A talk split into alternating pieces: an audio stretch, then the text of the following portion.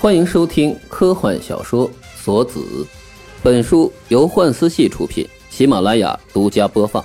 查看连载小说，请登录幻思系空间。荆棘鸟，作者荆棘鸟，责任编辑秋去去、马里奥，监制非我非非我。第五集，眼珠里的枣红色渐渐明亮起来，那不是颜色。是切实发出的光芒，两点鲜红在疾奔之内拖出两道红色的残影。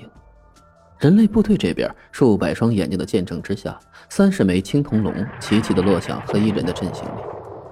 白化种一把将提香护在胸口，他的双臂上蔓延出更多的结晶，背后的肌肉鼓胀起来，钻出四条触手一般的组织，肉质一般的接触空气便瞬间化为灰白。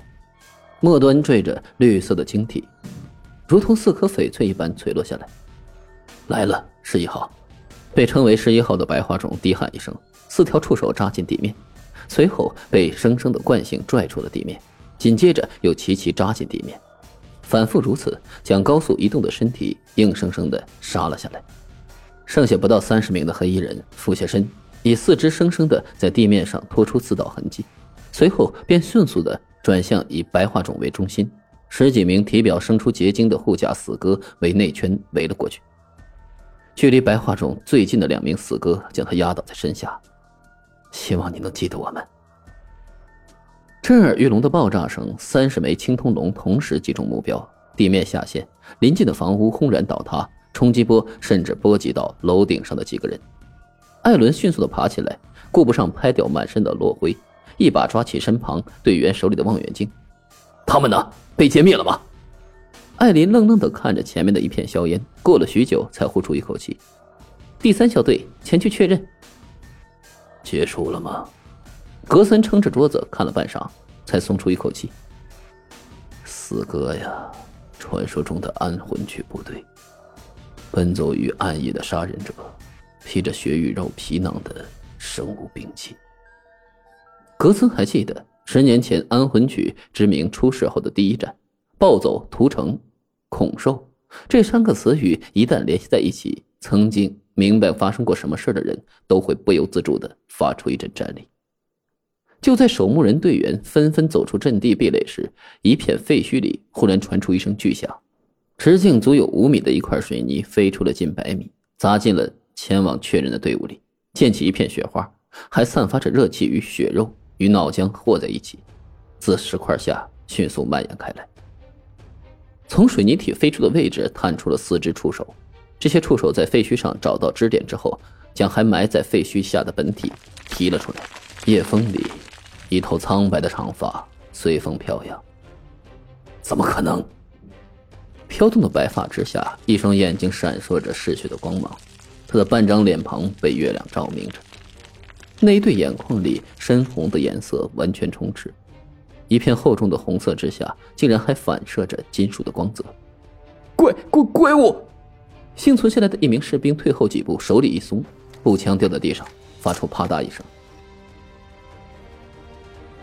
如大多数电影里所解释的造成灾难的原因一样，这种被称为“死哥”的生物，原本是来自一个科学家出于私心的一次狂热研究。基因演变具有无穷的可能性，现代人类只是在这基因上显现出来的一种进化趋势而已。没有显现的部分，大多数在两百万年的弱肉强食里不去使用而退化消失了，而还有极少的部分被一种名为基因锁的禁制封锁在人类自身的体内。守墓人的新人教授课上，讲师屈指在显示满各种图片、文字资料上的屏幕上弹了弹。毫不夸张地说，这剩下的部分基因就像是一头关在笼子里的野兽。就目前研究来看，如果让这些基因被激发出来，人体将会发生变异、崩溃、爆裂，其后果完全不可控。而所谓的锁子是一种解封禁制基因的反人类武器。锁子就像一个钻头，能够在基因锁上打出一个孔。试想一下，如果笼子被打开，野兽被放了出来。人体会发生怎样的变化呢？没错，人类会在瞬间变成怪物。死亡歌颂者。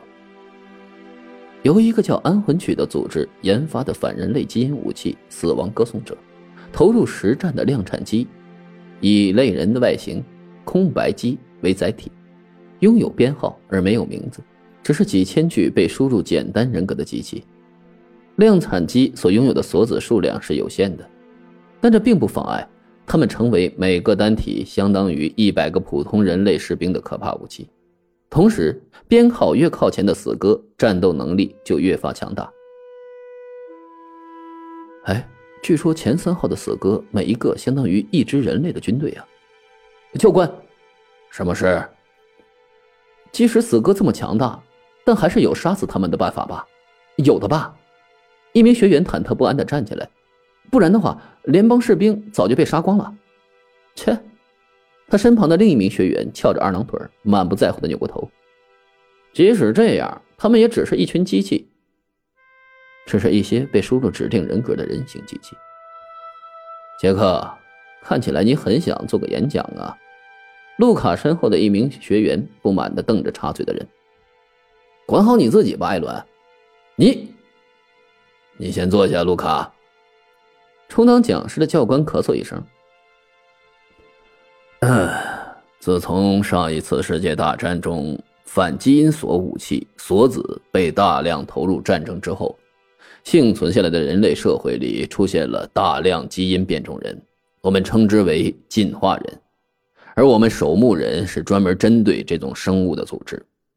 实话来说，教官双手抱臂。发出了一声冷笑：“哼，联邦的士兵是死是活，和我们没有半点关系。”路卡吸了吸鼻子，坐了下来。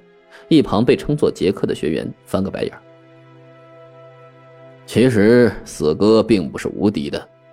教官切换了一下放映图片，为了成为切切实实的活体兵器，死哥舍弃了人类应有的生殖系统、消化系统、排泄系统。如果长时间在外作业不回到原本的培养器里的话，这群家伙可能会出现能量不足，而导致进入假死状态的。而且在死哥的腹腔之内还存在着另一颗心脏，在胸腔里的心脏被击中之后，腹腔心脏会迅速接替供血工作，以及你们应该听说过很多次，死哥的细胞活性。或者说是伤口修复速度几乎是肉眼可见的。这么说吧，教官举起了他手里的教棒。如果我把这个插进死哥的眼睛里再拔出来，一分钟之后，他们的眼睛就会恢复如初。但是呢，破坏他们的大脑能让他们很长一段时间进入假死状态，而且他们的次生物核心能够储存能量是很有限的。一旦被消耗完，死哥将无法修复伤口，也就会如同上面所说的进入假死状态。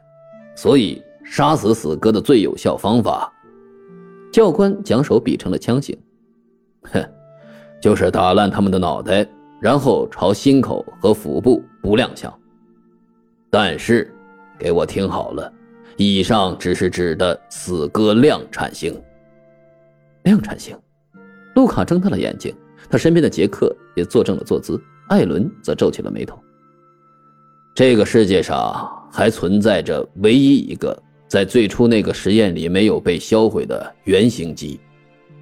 教官一拳砸在屏幕上，显示屏上一个一头白发的黑衣人正侧过头朝镜头里一瞥，那拥有非人的树瞳双眼里闪动着血红的光芒。代号零幺幺，注意。不是量产机的零幺幺，而是原型机的十一号。当年在非洲战场上，单体就杀死三万联邦士兵的白色死神。在全体学员呆滞的盯着屏幕上的画面出神时，教官缓缓的呼出一口气：“唉，记住了，当你们以后被派往战场，如果你们的视线里出现一只白化死鸽，那就立刻逃跑。”或者自杀？为什么？这个东西是杀不死的吗？